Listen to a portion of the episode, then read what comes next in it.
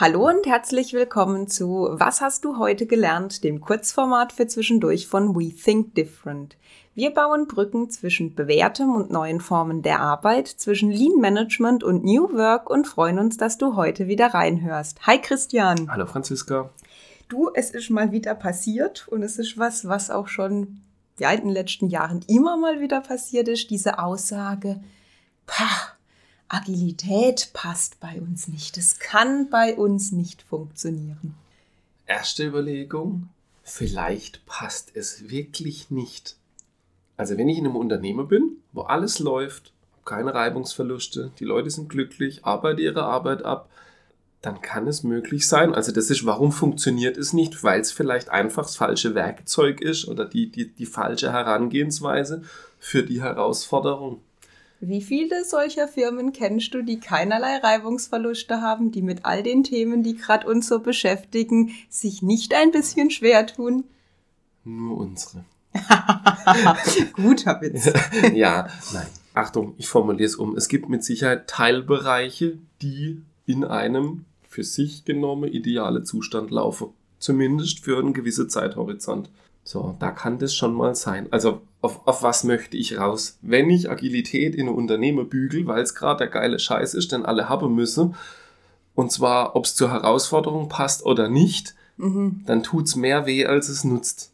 Weil ich alle Leute dazu nötig, irgendwelche Dinge zu tun, die einfach für sie abwegig sind. Okay, ja, verstehe ich. Also ich wollte so ein bisschen heute mit dir über das Thema sprechen. Was sind denn wirklich Gründe, warum Agilität nicht funktioniert. Also manchmal ist das ja so ein klassischer Evergreen, das klappt bei uns nicht und man könnte es auch in die Schublade verorten von, hm, vielleicht möchte ich mich auch nicht verändern und das haben wir irgendwie noch nie so gemacht und das sind die hm, gleichen Leute, die hm. gesagt haben, Lean funktioniert bei uns nicht und die gleiche, die jetzt dann da sagen, das funktioniert auch nicht bei uns. Also eines haben alle Unternehmen dieser Welt gemeinsam, so eine gewisse Hemmung, sich weiterzuentwickeln. Also der Drang im Ruhezustand zu bleiben, sich nicht zu verändern, der ist, glaube ich, überall gleich ausgeprägt. Ich weiß Außer nicht. es tut wirklich weh irgendwas. Mögen die Menschen nicht einfach gern? Ich habe gerade so ein Bild, Hängematte, so zwei Palmen, so ein Kreis drumherum, Titel die Komfortzone. Also mögen Menschen nicht. das nicht generell? Also ich glaube, es ist ein Großteil sicherlich auch oh, jetzt wird's unbequem, es ist neu, ich muss wieder viele Aufwände auf sich nehmen, ich muss mich neu einarbeiten, ich muss was Neues lernen. Ich glaube schon, dass es ich eine muss gewisse aus meiner Grund... Umgebung was. Aber, würde ich gerne noch ergänzen, mit der Hängematte und der Komfortzone, das klingt ziemlich so, ja, möchte er nicht. Ich glaube aber, das geht auch anders. Also auch wenn in einem Unternehmen wirklich riesige Spannungen sind und Probleme ohne Ende, dann ist die, die Abneigung gegenüber etwas Neuem noch viel größer ja, wie gegenüber meinem Zustand, der tatsächlich vielleicht sogar an der Unerträglichkeitsgrenze schrammt.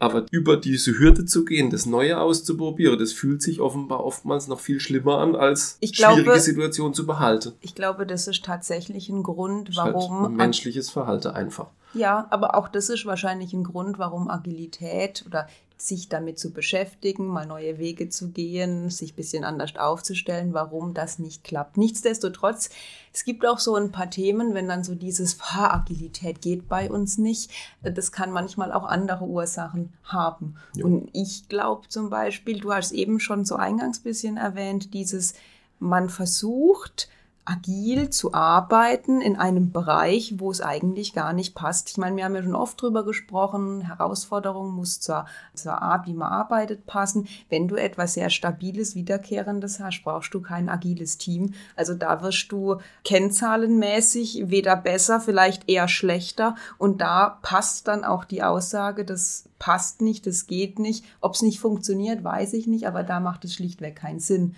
Aber ich behaupte, es gibt kaum Unternehmen, die nur ganz stabil sind, sondern ja, sich dem zu verschließen ist gefährlich. Umgekehrt kann es auch nicht funktionieren. Wenn jetzt ein Team für sich das entdeckt und umsetzt, ob das Methoden sind, ich meine, für mich ein Stück weit, es sind nicht nur Methode und Handlungsweise, es ist eine gewisse Grundhaltung, mit der ja. ich reingehe. Vielleicht gucken wir nachher auch mal so ein agiles Manifest, finde ich eigentlich eine tolle Sache. Spricht mir aus dem Herzen. Aber wenn so ein Team für sich feststellt, das ist genau die Art zu arbeiten, die für sie passt, für ihre Herausforderungen. Und es ist in einem, ich sage jetzt mal, sehr klassische Korsett eines Unternehmens eingegossen, dann wird es da auch Schwierigkeiten haben. Und das jetzt wird spannend und genau das ist was, was ich immer mal wieder beobachte. Ein Management hat es vielleicht irgendwo gelesen. Es kann sogar guten Absicht, eine gute Absicht haben und sagen, ja. da wollen wir was machen. Es beginnt, und das ist der Witz oft mal, man guckt dann auf, in Anführungszeichen, die untere Ebene. Also ich sage mal, das, das Management führt auf der unteren Ebene Agilität Ohne ein. Ohne sich jemals wirklich tiefgreifend damit beschäftigt zu haben. Und jetzt kann ich nur sagen, liebes Management-Team, Agilität äh, gehört auch zu euch. Also das ist nichts, was sich isoliert irgendwo in einen Bereich bekommt, weil das bedeutet, du hast gesagt, starres Korsett, wenn ich agil arbeite, dann bedeutet es, dass ich nach anderen Regeln und nach anderen Strukturen arbeite. Das bedeutet auch, dass man Erfolg anders misst. Also während ich klassische KPIs vielleicht habe, sind wir auf Stand, habe ich äh, die grüne, die rote Ampel, wie viel Geld haben wir verbraucht. Wenn ich jetzt etwas entwickle, etwas Neues, wenn ich etwas ausprobiere, wenn ich ähm, Tests mit Kunden mache, dann weiß ich vorher vielleicht noch nicht mal unbedingt, das genaue Budget. Ich kann es noch nicht genau abschätzen. Ich weiß auch noch gar nicht, was als Lösung final rauskommt. Das kann ja passieren. Die klassischen Metriken schlagen dann halt voll durch und sagen Alarm, Alarm, das passt nicht. Und das ist auch was, wo ich immer mal wieder erlebe, wenn ein agiles Team einen vermeintlichen Erfolg für sich einfährt, tun klassische Metriken das nicht unbedingt ausweisen. Und dann kommt auch schnell die Aussage, boah, das hat ja überhaupt nichts gebracht. Also äh, jetzt haben sie fünf Tests gemacht, dass sie mega viel gelernt haben und daraus ein neues Feature bauen können. Das wird dann gar nicht richtig bewertet, weil es die Metriken nicht erfassen. Mhm. Ganz gefährlich, muss man ganz genau hingucken, weil oftmals kann das Erfolg haben, aber halt in einer anderen Art und Weise. Oftmals ist, glaube ich, auch schlicht der Mangel an Zeit, sich wirklich mit so einem Thema auseinanderzusetzen, mal ein Buch zu lesen, mal was auszuprobieren, vielleicht auch mal eine Firma zu besuchen, sich vielleicht jemand reinzuholen, der mich unterstützt. Also sich wirklich, wirklich damit auseinanderzusetzen und es wissen zu wollen und nicht nur, also meistens, und das war Berlin nicht anders, man kratzt an dieser Methodeebene, macht es irgendwie halbherzig, funktioniert auch ein bisschen, aber, was, nicht. aber eigentlich steht meinst du die Grundhaltung dahinter. Das, jetzt jetzt kommt es eben doch und, und das ist so hier agiles Manifest. Individuen, Interaktionen stehen über Prozesse und Werkzeuge. Funktionierendes Produkt steht über eine umfangreiche Dokumentation. Die Zusammenarbeit mit dem Kunde steht über irgendwelche Vertragsverhandlungen und das Reagieren auf Veränderungen über das sture Befolge von einem Plan das ist eine gewisse Haltung, die dahinter steht, wie ich mit einem Kunde zusammenarbeiten möchte. Wie, was ich für eine Haltung habe, wie ich mit, mein, mit meiner Kollegen arbeiten möchte, wie ich Probleme angehe, wie ich sie sehe, wie man kommuniziert. Ich glaube, da können schnell Welten aufeinandertreffen. Das ist ja was, das wir auch oft erleben. Wenn, wenn der Kunde nicht zu uns passt oder wir nicht zum Kunde, kann man sehen, wie man möchte. Dann, dann funktioniert es nicht. Und ich glaube, wenn man so in der Last- und Pflichteheft-Welt unterwegs ist, wo alles bis ins Tausendstel runter dokumentiert sein muss, dann tue ich mich wahrscheinlich schwer zu sagen, äh, wir haben ein gemeinsames Ziel, lass uns mal schauen, wie wir uns gemeinsam nach vorne irren. Ja, von Experiment zu Experiment. Also diese Offenheit, die gibt es ganz oft nicht. Es hat halt auch was mit Kontrollverlust oder Zulassen, vieles zu tun. Wobei ich würde gerne nochmal in, in das Thema Individuen ja. und Interaktionen vom agilen Manifest ähm, eingreifen, weil ich sage jetzt mal, so ein agiles Arbeiten braucht ja auch einen bestimmten Nährboden. Also ich brauche ein Team, in dem A, alle Kompetenzen, die wir halt brauchen, um das Ziel zu erreichen, da sind. Erster Punkt, Individuen.